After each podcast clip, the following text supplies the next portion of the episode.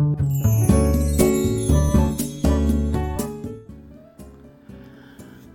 いおはようございます。愛知県岡崎市のオーラムという一人サロンで美容師をしてます。金田と申します。このチャンネルでは一人サロンオーナー様や、えー、これから一人サロンをするかもしれない美容師様の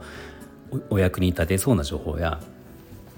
美容のこと髪のことなどを、えー、毎朝7時に配信しています。はい、えー、ここ数年あのまあ自分で思うことなんですけど仕事をする中でこのメンタルを一定に保つっていうのがすごく重要だなっていうのをあのいつも思っててでまあ特に一人サロンうちは一人サロンなので、まあ、お客様が見える時ってまあ僕とお客様2人空間に2人っていう状態になるんですよね。でまあこれがスタッフが何人かいる店だとそのお客様が接する相手っていうのはまあ分散するんですけど一人サロンの場合だとまあ僕一人なん一人になるわけじゃないですか。常に僕とこう話したりとか接するわけなのでまあ、なんか僕のそのメンタルの浮き沈みっていうのはやっぱりあればあるほどこう仕事に仕事に影響するというか、まあ、これが安定してる方が絶対いいなっていうのは常に思っているんですね。でまあそんな中であの、まあ、いろいろ自分でそのメンタルをあのなるべく一定に保つっていう、まあ、絶対にその生活をしてれば浮き沈みってあると思うのでまあこれを全くなくすことは難しいかもしれないけどできるだけその平常に保つっていう一定に保つっていうことをあのするためにいくつか、え自分でその工夫をしているというかやってることがあるのでちょっとそれを紹介したいなと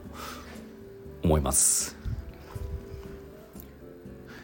で、えーまあ、最近やってるここ12年 ,1 年でやってることでまあ、やってるというか逆にやらなくしたこれをやらなくしたってことなんですけど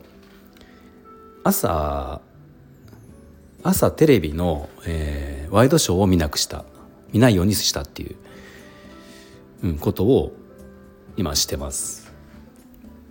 でこれをやるようになってからあの、それを見てた時よりも自分のメンタル安定してるなっていうのはすごく思ってるんですよ。でまあ、えー、朝テレビをつけてそうワイドショーを見ると、まあ、前以前それを考えてなかった時っていうのは普通になんとなく別にワイドショーがすごい見たいってわけじゃないんだけどなんかまあ、えー、仕事行く前に朝食を食べながらテレビをとりあえずつける。朝起きたらテレビをつけてで朝食を食べながらなんかこうニュースを見たりとかあこんなことあったんだみたいな感じで天気を見たりとか。でなんとなくなんとなくその時間の感覚もそれで分かるのでまあ、とりあえずつけてたっていうのを以前はしてたんですけどまあ、うん、そうすると大体その、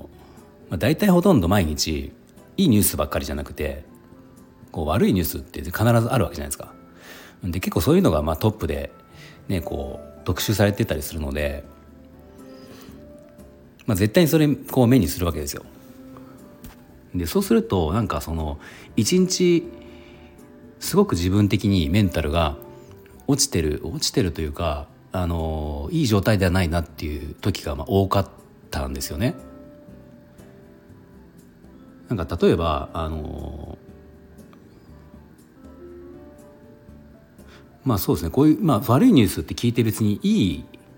いい影響を受ける人ってまあもちろんいないと思うんだけど、まあ、僕はじゃあどういうふうに思うどういうふうなだったかというと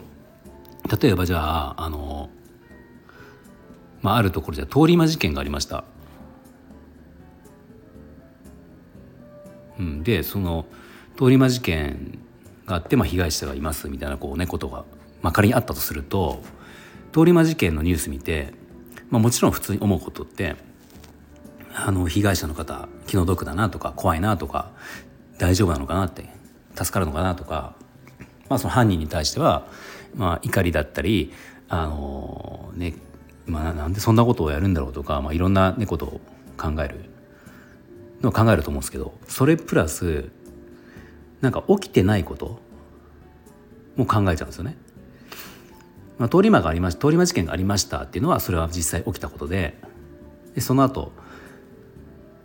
あこんな事件があったんだってで、えー、こんな通り魔ってねその理由も何もないわけだし防ぎようがないよなって思うんですよ。でじゃあこれ自分が被害に遭う可能性もあるし、えー、もっと言ったらじゃあ自分の家族とか身近な人が被害に遭うかもしれないっていうあ世の中怖いなって思って、えー、じゃあ今自分の子供今日学校行ってるけど大丈夫かなとかもういろんなことをこう考えてしまうんですよね。まあなんか起きてないことって別に考えても仕方ないことだし別に今自分が仕事に行って子供が自分の子が学校に行って学校に行ってる帰り道何かあったらどうしようとかって考えても仕方がないじゃないですか。うん、だからその仕方がないことってやっぱあってでもその通りまあワイドショーを見ることでその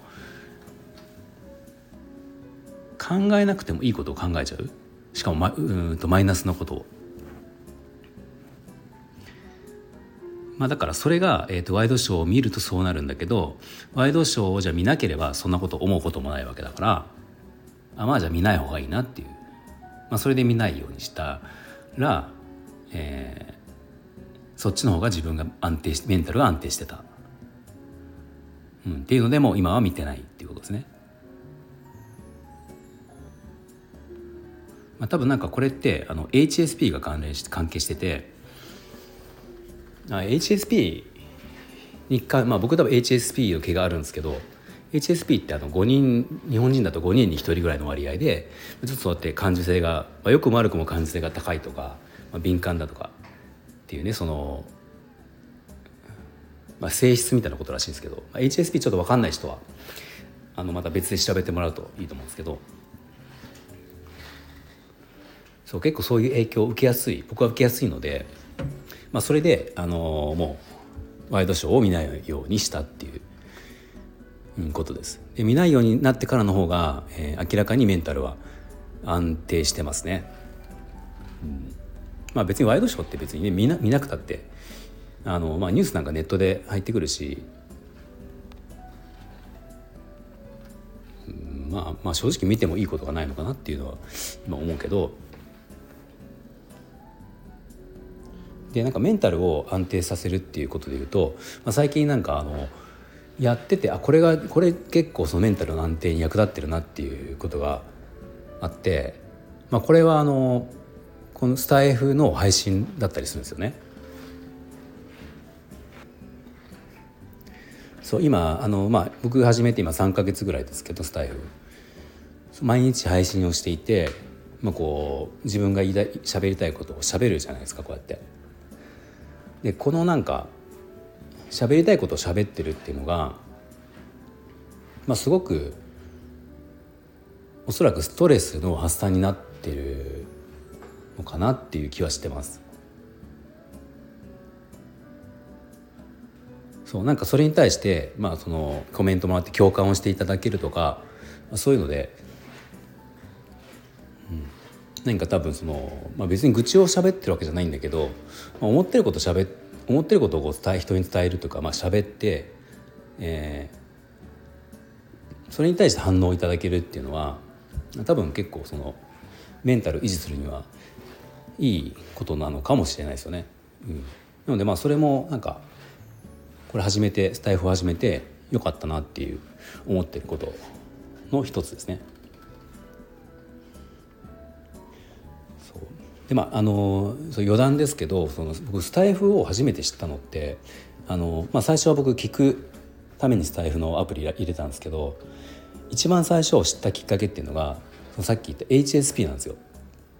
HSP のことを気になって、まあ、ちょっと自分、まあ、そっちの毛があるなと思った時に HSP のことをいろいろ調べたんですよね。